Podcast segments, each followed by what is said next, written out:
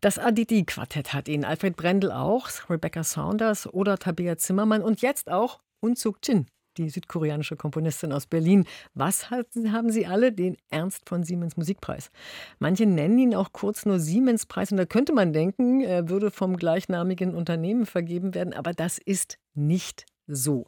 Ernst von Siemens ist zwar ein Enkel von Werner Siemens, aber der Preis wird von seiner Musikstiftung vergeben. Er war ein großer Förderer von Wissenschaft und Kultur, hat mehrere Stiftungen gegründet.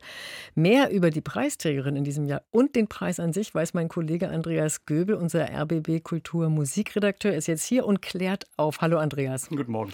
Also lass uns doch erstmal über den Preis sprechen. Was ist das für eine Auszeichnung? Also dieser Ernst von Siemens Musikpreis wird ja gern auch Nobelpreis der Musik genannt und das hat im Wesentlichen zwei Gründe. Zum einen ist das, das ziemlich hohe Preisgeld. Es sind 250.000 Euro. Das bekommt man nicht bei jeder okay. Auszeichnung.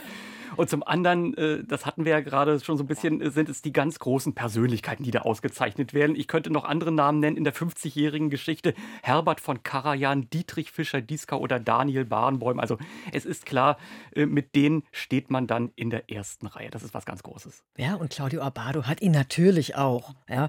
Ähm, jetzt also Unsuk Chin. Ähm, wie begründet denn die Jury die Wahl in diesem Jahr? Also die Jury weist darauf hin, dass Unsuk Chin, so kann man es in der Begründung lesen, tradierte Konzepte wie Melodie oder Harmonik nicht außer Kraft setzt, sondern immer neu interpretiert, dass sie eine Musik schreibt, zu der das Publikum leichten Zugang findet, die aber trotzdem ihre Komplexität bewahrt und herausfordernd ist. Also da ist ganz klar der Fokus gesetzt, ihre Musik ist nicht nur was für äh, das Spezialistenpublikum, sondern sie hat eine Wirkung, äh, die es äh, im großen Musikleben entfaltet. Also man kann ihre Werke auch in ganz normalen äh, Sinfoniekonzerten erleben. Muss man keine Angst vor neuer Musik haben. Nö. Wie bewertest du das? Wie nachvollziehbar ist das für dich? Ja, für mich ist es wirklich eine der, der ganz großen der zeitgenössischen Musik. Ähm, äh, mit ihrer Musik kann man viele an die neue Musik heranführen. Da ist sehr viel Tra Vertrautes dabei. Das äh, konnten wir gerade zuletzt vor vier Tagen erleben bei unserem Festival Ultraschall Berlin, wo es ihr Klarinettenkonzert gab.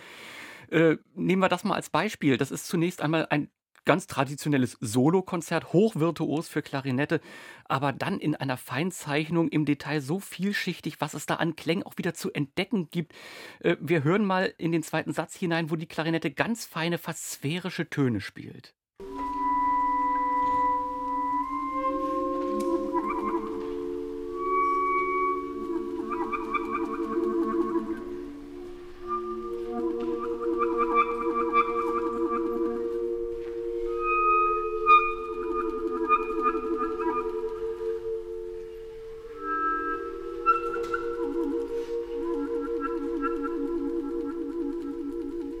Ja, also da kann man sich richtig reingezogen fühlen in diese Klänge und äh, ja, man geht oft aus ihren Werken heraus wie so aus einer Parfümerie, fast so ein bisschen benommen und unglaublich verzaubert. Welche Rolle spielt eigentlich bei dem Ganzen die Herkunft für die Musik? Naja, sie ist ja in äh, Seoul geboren, in Südkorea, lebt seit dreieinhalb äh, Jahrzehnten aber auch schon in Berlin. Und äh, das hat Unsuk Chin äh, selbst mal ganz klar so beantwortet ich fühle mich eigentlich nicht als koreanische Komponistin und in meiner Musik, ich versuche immer meine eigene Vision, was ich in mir habe, äh, abzubilden und ich glaube nicht, dass ich äh, andere Vision gehabt hätte, wenn ich irgendwo anders geboren wäre. Also daher diese, diese Nationalität äh, spielt für mich überhaupt keine Rolle. Und in ihrer Musik ist das eben auch so. Ihre Werke sind von der Form, von der Besetzung eher der westlichen Kultur zuzuordnen. Aber so in den letzten 15 Jahren ist dann doch ihre Herkunft äh, wieder für sie wichtiger geworden. Sie hat zum ersten Mal für ein traditionelles asiatisches Instrument geschrieben. Aber es sind vielmehr auch so die Klangfarben. Bei ihrem Klarinettenkonzert sind zum Beispiel auch fünf javanesische Gongs vorgeschrieben. Das ist eher so eine Art Gewürz, das ihren schon immer schillernden Orchesterklang noch äh, deutlich verfeinert. Also man sieht dir die und hört dir die Begeisterung über diese Wahl an. Heute war ja die Bekanntgabe. Wo findet denn dann die wahrscheinlich doch sehr feierliche Verleihung statt? Das ist immer sehr feierlich. Das findet traditionell immer in München statt. Das wird Mitte Mai sein im Herkulessaal der Münchner Residenz. Da wird dann auch das Ensemble Ernter Contemporain äh, ein paar Werke von ihr spielen. Und es ist da immer Tradition, dass gleichzeitig auch die drei Förderpreise für Komposition vergeben werden. Das geht dann an jüngere Komponistinnen und Komponisten. Die bekommen aber immerhin auch schon pro Nase 35.000 1000 Euro. Das ist ja nicht nichts. Auch das ist heute bekannt gegeben äh, worden und das ist auch wichtig, weil in den zurückliegenden Jahrzehnten etliche Geförderte dann eben auch Karriere gemacht haben. Ich will wenigstens die drei Namen nennen. Das sind äh, Bara Gisladottir aus Island, Daniele Gysi aus Italien und I Ching Ju aus China.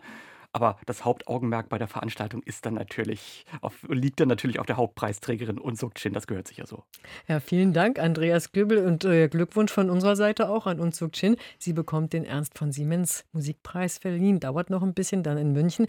Und sie war ja gerade vor kurzem hier bei uns zu Gast und hat ein tolles Interview hier gegeben. Das können Sie sich auf rbbkultur.de nochmal in Ruhe anhören und ein bisschen genießen.